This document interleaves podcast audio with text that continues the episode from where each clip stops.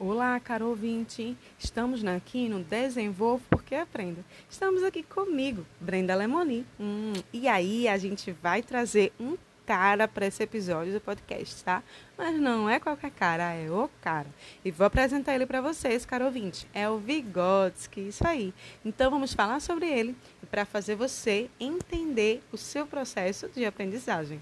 Mas antes de falar do processo, vamos falar dele e onde ele nasceu. Lev Seminovich Vygotsky, ele nasceu em 1896 em Ostia, pequena cidade perto de Minsk, a capital da Bielorrússia, região então dominada pela Rússia, que só se tornou independente em 1991, com a desintegração da União Soviética, adotando o nome de Belarus. Seus pais eram de uma família judaica culta e com boas condições econômicas, o que permitia a Vygotsky uma formação sólida desde criança. Ele teve um tutor particular até entrar no curso secundário e se dedicou desde cedo a muitas leituras. Aos, aos 18 anos, matriculou-se no curso de medicina em Moscou, mas acabou cursando a faculdade de Direito. Formado, voltou a Gomel, na Bielorrússia, em 1917, ano da Revolução Bolchevique, que ele apoiou, tá? Lecionou literatura, estética, história da arte e fundou um laboratório de psicologia, área em que rapidamente ganhou um destaque graças à sua cultura enciclopédica, seu pensamento inovador e sua intensa atividade, tendo produzido mais de 200 trabalhos científicos. Em 1925, já sofrendo da tuberculose, que o mataria em 1934, com apenas seus 37 anos. Então percebe-se a sua biografia ela é rica, ele teve um tempo curto da sua vida, mas que foi de um legado enorme para a construção da formação do educador, que podemos ver posteriormente. Por conta justamente da, da Revolução de 1917 e posterior à sua formação teórica, mas com a, a Primeira Guerra Mundial e a Segunda Guerra Mundial, podemos perceber que não tivemos um grande aspecto de sua obra mundialmente, né? Só posteriormente, mais à frente nas décadas, que podemos ser incorporado na pedagogia a sua, para a sua formação do desenvolvimento humano, tá? Então, a gente vai começar agora falando sobre as suas teorias e a formação da aprendizagem humana. Vygotsky faz parte das correntes interacionistas através de dialéticas ternas de adaptação entre o organismo psicológico do indivíduo e seu mundo circundante ou contexto. E construtivista, que são dialéticas internas de organização entre as partes do organismo psicológico como explicação da mudança adaptativa. Entretanto, Vygotsky enveredou-se pelo marxismo, que é voltado para um sócio-construtivismo. Percebe-se justamente pela a cultura em qual estava né, localizado. E os planos genéticos do desenvolvimento. Ele vai falar, nessa formação internacionalista, leva em consideração tanto o interno como o externo do sujeito, o ambiente em qual ele está localizado. E seriam quatro entradas para o desenvolvimento, que juntas caracterizariam o funcionamento psicológico do ser humano, que é a filogênese, que é a história da espécie humana. Então, pegamos aí a evolução do ser humano, todo esse processo que o ser humano ele é exclusivo do ser humano a formação do cérebro, a complexidade do cérebro, o movimento de pinça, toda essa parte estrutural biológica do ser humano como uma espécie, um conjunto de espécies. Né?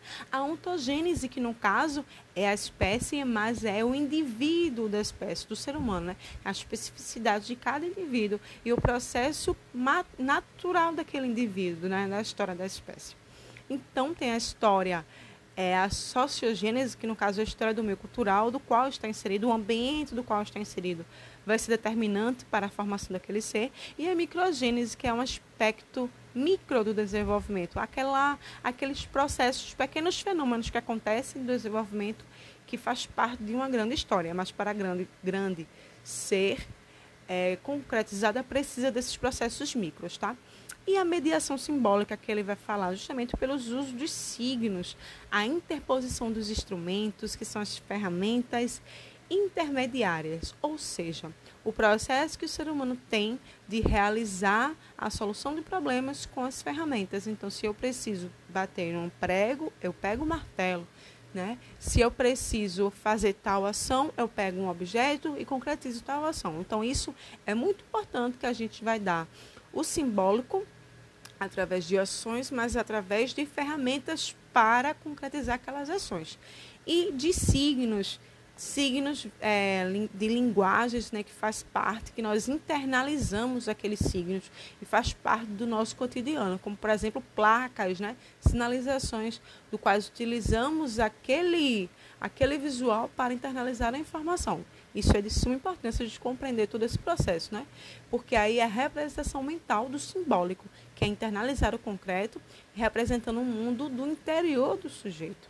Né? E as relações da experiência humana contribuem para a formação de informações internalizadas, ou pela própria experiência. No caso educacional, pela experiência ensinada pelos outros. O que fazemos é internalizar aquela informação para ser usada quando necessitamos, então mediando assim a relação com o mundo. Veja que interessante quando Vygotsky ele pauta para esse processo de internalização do mundo. Então ele age com toda a construção da experiência que o ser humano tem até tal ponto, né, para concretizar aquele desenvolvimento. E ele fala que é, é de suma importância a questão do pensamento e linguagem. E são construídos o que a gente, naquele processo ali que a gente falou ó, anteriormente, naquele processo do sociogênese. Tá? Então, esse pensamento e linguagem que vai estar inserido na sociogênese vai ser construído culturalmente. Então, são os signos, né? Na língua, que é a principal fonte simbólica do ser humano. A função da comunicação, pensamento generalizante, que é quando a língua se encaixa com o pensamento, a classe de objetos do mundo, quando você nomeia algo, você classifica, o grande salto qualitativo, que é o sistema simbólico, e que isso garante ao ser humano abstrair, generalizar, classificar, que é importante para o funcionamento psicológico humano. E ele vai falar que a primazia é a fala socializada, que é o primeiro uso da língua, é quando a criança utiliza a fala só para fora dela né? Ele só expõe o que ele quer, ele não pensa, ele não analisa para depois falar. A primeiro momento de, de contato com a fala é isso, ele aponta, vê água, ele bebe água, então ele fala, né? É ação, não pensar na ação. Então, o segundo ponto é quando interiorizamos a fala, que aí partimos para o pensamento, que aí é o limiar do simbólico. E o terceiro é a fala egocêntrica, quando Vygotsky ele se apropria da teoria de Piaget, mas só que para Piaget é quando o desenvolvimento ele sai de dentro para fora. E para Vygotsky é justamente o oposto, no caso, a fala para mim, que é usar a língua como suporte para a resolução de um problema. E aí vamos chegar nesse ponto crucial, né, que é o desenvolvimento e aprendizagem, que é de fora para dentro. E a ideia dele é a aprendizagem é importante no rumo do desenvolvimento que no caso é porque aprendemos que desenvolvemos. E o caminho do desenvolvimento, no caso, estaria aberto pelo processo cultural. As especificidades de cada um na sua interface com o mundo, na sua experiência, nos procedimentos microgenéticos, o fato de aprender é que vai definir por onde o desenvolvimento vai se dar. E aí é o um contraponto entre ele e Piaget, né? que no caso Piaget, o conhecimento estar mais dentro para fora, no motor endógeno do desenvolvimento, que impulsiona o desenvolvimento psicológico, o oposto do Vygotsky, tá? E aí a gente vai chegar no ponto que é a zona de desenvolvimento proximal, que é o ZDP, que ele deve ser olhado de maneira prospectiva e não retrospectiva, que é o nível de desenvolvimento real que ele vai falar aí entre dois pontos, tá? Que é o real, no caso, que a criança já tem, que é o processo retrospectivo, no caso ele já alcançou, a gente não tem para quê né, ficar remetendo sempre a esse processo, porque é, Vygotsky vai falar justamente que a gente precisa estar tá intermediando aí o processo que ele ainda vai alcançar, a gente precisa focar mais nisso, porque o que ele já conseguiu, ele já tem internalizado, então tá ok.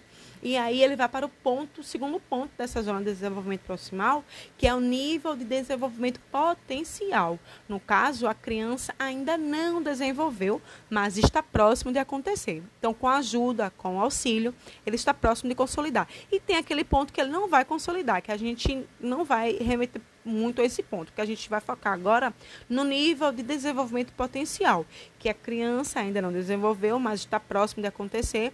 E aí a gente vai falar sobre esses dois pontos, né? Que aí o professor pode interferir e é a parte mais interessante do desenvolvimento. É nessa lacuna que ele pode operar transformações. No caso, é, está uma situação embrionária para o desenvolvimento. É uma forma de compreensão, mas não é explicativo. Além disso, ele é muito complexo de medir, né? Mas é uma forma de entender o desenvolvimento individual de cada aluno. O professor tem a compreensão que cada aluno desenvolve de uma forma diferente e que a cada fala do professor muda a ZDP do aluno. E isso é, gente, extraordinário, né? É incrível a gente parar para pensar nisso, porque a gente compreende que cada aluno tem sua forma de gerir aquele conhecimento, né? E que o importante é o professor na formação daquele potencial, tá?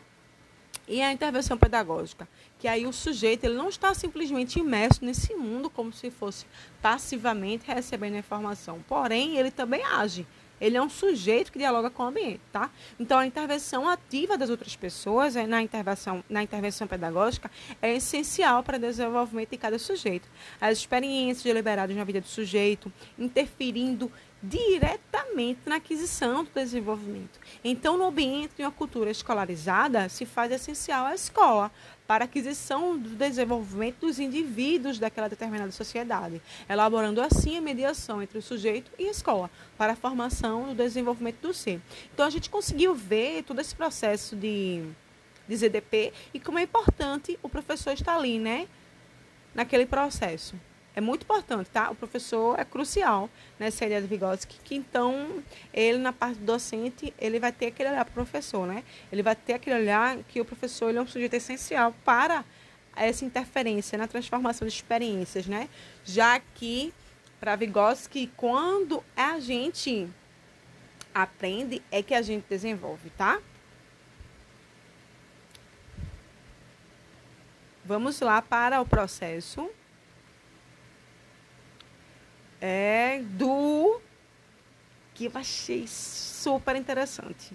O processo do brincar. Então, a brincadeira para ele é incrível, tá?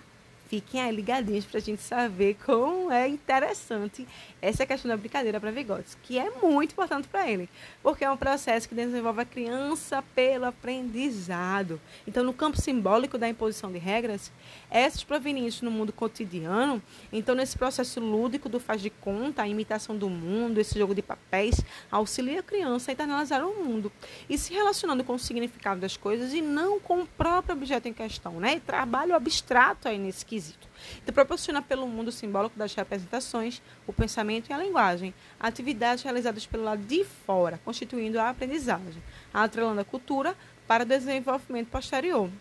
Então, levar ao conhecimento da criança através do brincar, que ela pode desenhar além de seres, fantasias, ela pode criar o imaginário, ela pode também, além do brincar, trazer o desenhar da fala. E aí desperta um novo desenvolvimento.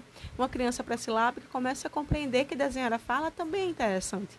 Então desperta esse novo saber que o brincar é estratégia fundamental para que o professor deve elencar na educação. Então, as crianças brincar é uma forma primária de aprender. Se ela aprende, ela desenvolve, segundo Vygotsky. Gente, eu fiquei fascinada, tá bom? Por esse novo episódio. E eu quero continuar aqui com vocês no nosso programa Desenvolvo Porque Aprendo. Muito obrigada, gente, e até a próxima.